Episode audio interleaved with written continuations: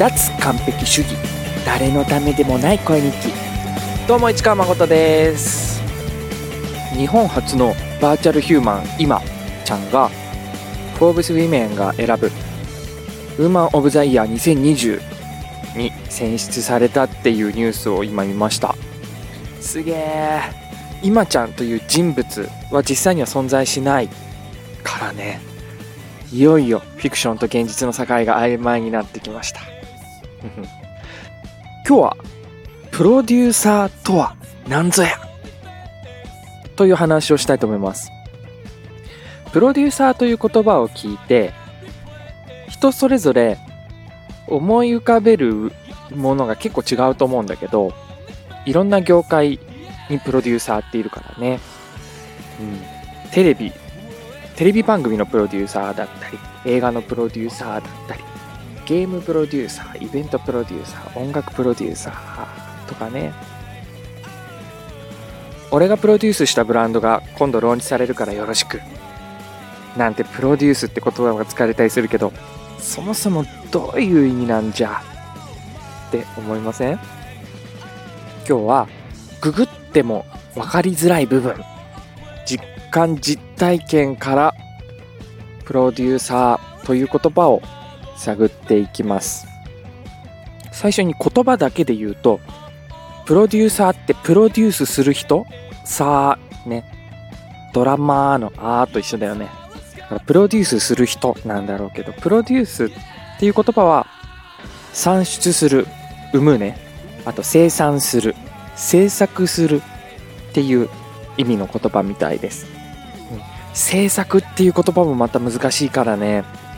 また別の機会で一緒に考えられたらいいかもしれないけど、うん、とにかくプロデュースは生み出したり作ったりするみたいな意味っぽいと。うん、でそれをする人がプロデューサーなんだろうなと言葉からは想像できます。うん、でいろんなプロデューサーがいるいろんな業界のプロデューサーがいるだから業界によってプロデューサーの役割仕事っていうのは変わってくるんだけれども、うん、共通して言えるかなっていうのは基本の部分では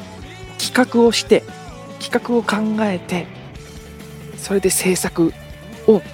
統括するっていうお仕事みたいです。難しいね。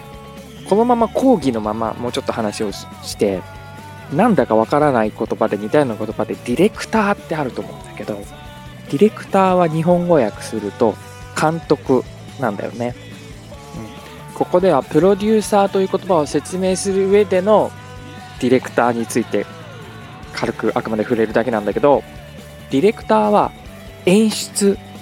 みたいに制作物の内容内容の世界観を監督する。そそれがディレクターなのに対して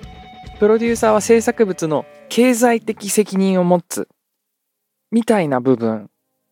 が対になってるかな。プロデューサーとディレクターで。実際にはそれぞれの業界でプロデューサーとディレクターの職種職域がかぶっていることもあると思うしえっ、ー、と一人の人が2つの仕事を兼任してたりすることもあると思うからうん。ややこしいややこしいんだけどさ。ディレクターとは別物。だよっていう。うん。まあ、ここまでちょっと大枠でのね、プロデューサーの概要について、大雑把な目線で話してしまったんだけれど、ここからは音楽プロデューサー、音楽プロデューサーについて僕自身が実際に見聞きしたこと、実際に見聞きしたエピソードをもとにちょっとお話しします。うん。まずは、とある僕の大好きなロックミュージシャンがお話ししてたことがちょっと理解の助けになるかなって思ったので紹介します。その人は初めてレコードを出しますよってなった時にレコーディングスタジオに行ってそこで初めてプロデューサーと呼ばれる人と対面したそうででそのミュージシャンの人は素直に聞いたらしいんだよ。あなたは何をする人なんですか？そしたらそのプロデューサーさんは、うーん、なんとなく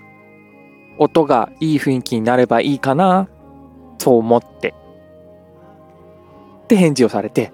あ、それじゃあよろしくお願いします。っていう会話があったみたいです。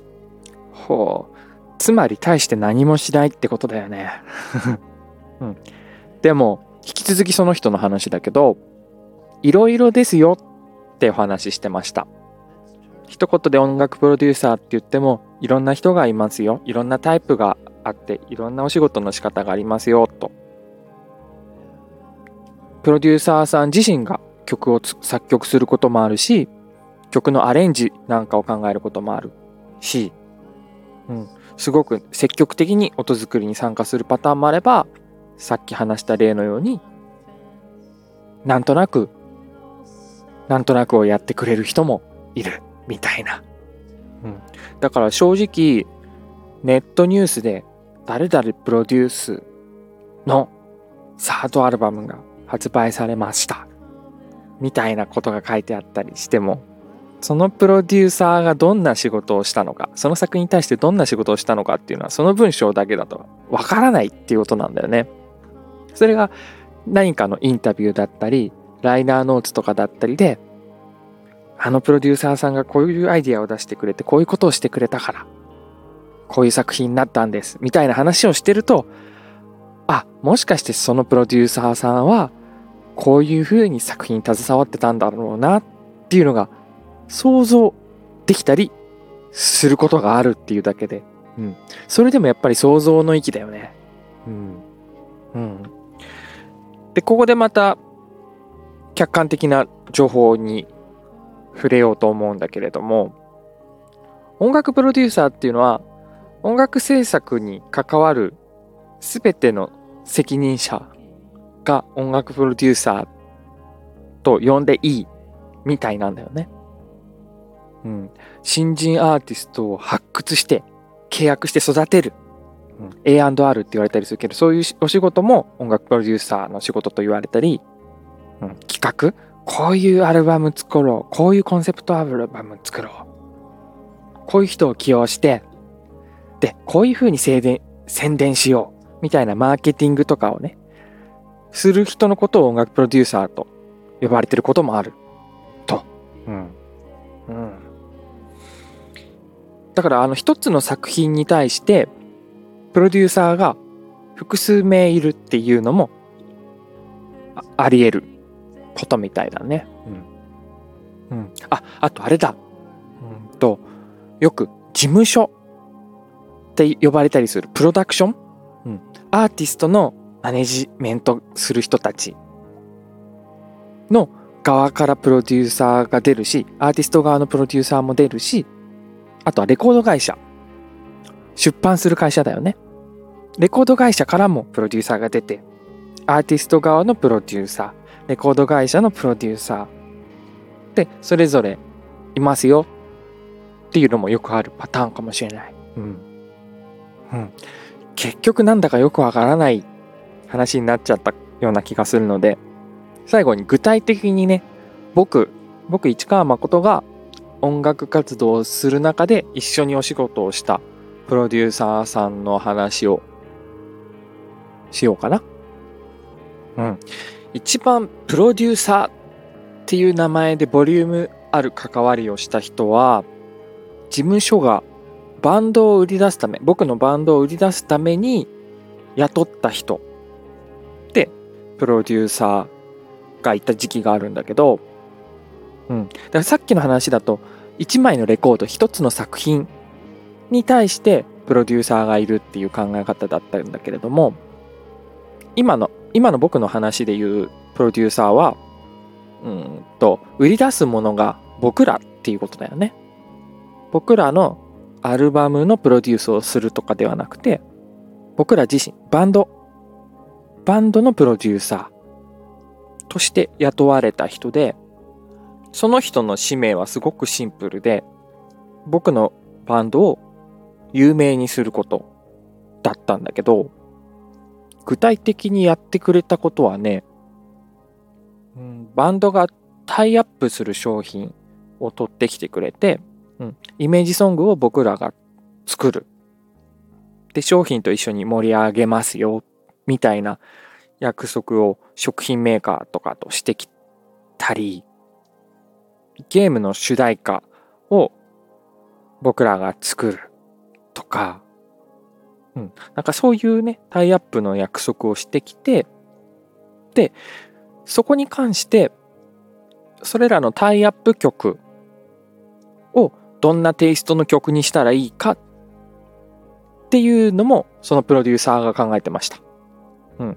で、その人と一緒にや活動してた時期は、自分で作りたい曲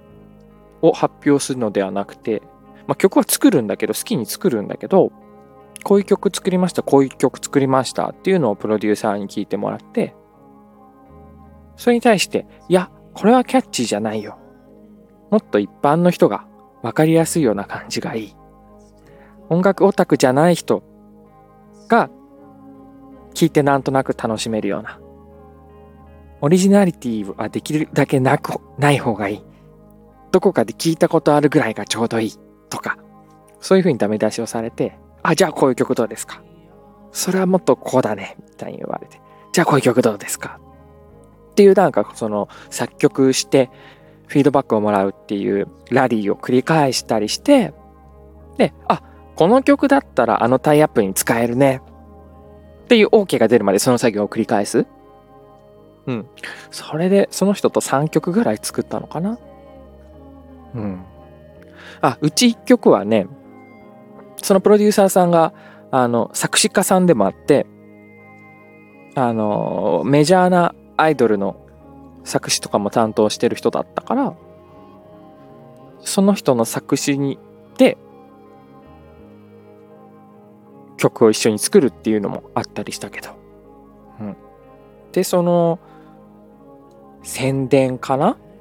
展開していくにあたって、出演するイベントを用意してくれたり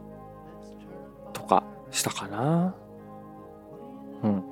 僕の市川誠のエピソードとしては、もうちょっと話さないと、すごく気持ち悪いんだけど、プロデューサーって何ぞやっていう論点で言うと、これぐらいにしておこうかな。うん。ちなみに、そのプロデューサーさんは、その人が撮ってきてくれたタイアップ曲のレコーディングとかにも出てこなかったし、音源のミックスやマスタリングの作業にも一切立ち会わなかったし、口出しをしなかったです。うん。サウンドプロデューサーではないんだよね。うん。だけど、ミュージックビデオの撮影現場とかには顔出してたかな。うん。あとね、超大好きな人、超大好きな、僕は超大好きなミュージシャンの人から、プロデュースしたいですって連絡をもらったことがあって、うん、さっきからあの人、その人、みたいなこと言ってて、名前出せよって感じかもしれないけど、今から話したい人とは、将来一緒に何かできたらいいなって思ってるから、ここではまだ話さない。うん、話せないけど、オアシスと一緒にツアーやってたり、ストロークスの音源作ってる人と一緒に音源作ってたり、みたいな。まあ、わかる人にはわかるかな、これで。うん。いや、突然ね、あの、YouTube かな？なんかに上げてた僕の曲を聴いて、かっこいいねって LINE で連絡くれて、あ、メールだったかな？うん、連絡くれて、よかったら、ぜひ僕がプロデュースしたいですって言ってくれて、めちゃめちゃ嬉しくて浮かれたんだけど、でも、プロデュースされるっていうことがすごく僕にはトラウマになってたから、プロデュースって具体的に何をしてくれるんですか？ってやっぱり僕も質問して。そしたらちょっとあの軽く僕の作る曲のいいところだったりを教えてくれた上で、歌い方がどういう風に弱いから、こういう風に歌えばもっとかっこよくなるよっていう部分を教えたり、グルアレンジを、今のあるアレンジを大事にしたままでどんな風にグルーブを出せるか、みたいなのを僕の経験から教えたりします。みたいに言ってくれました。うん。これから長い人生のことを、人生が長くあると考えるならば、憧れの人だしね、ぜひその人にも、なんかお願いして一緒にお仕事できたりするといいな、と思ったりはしてます。はい。というわけで、1個前のエピソード、リマスターってなんぞや、リミックスってなんぞやのエピソードが大変好評だったので、今日は同じくよく聞くけどよくわからない言葉、プロデューサーについて、僕ならではの目線でお話ししてみました。ぜひ楽しく知ったかぶってみてください。市川誠でした。それではまた。